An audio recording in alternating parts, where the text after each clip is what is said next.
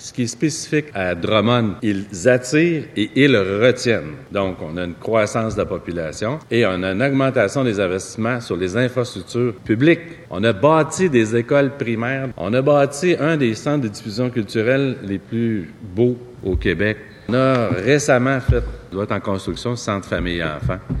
On investit massivement dans les infrastructures sportives. Centre de foire par excellence. C'est un gouvernement libéral qui a construit tout ça.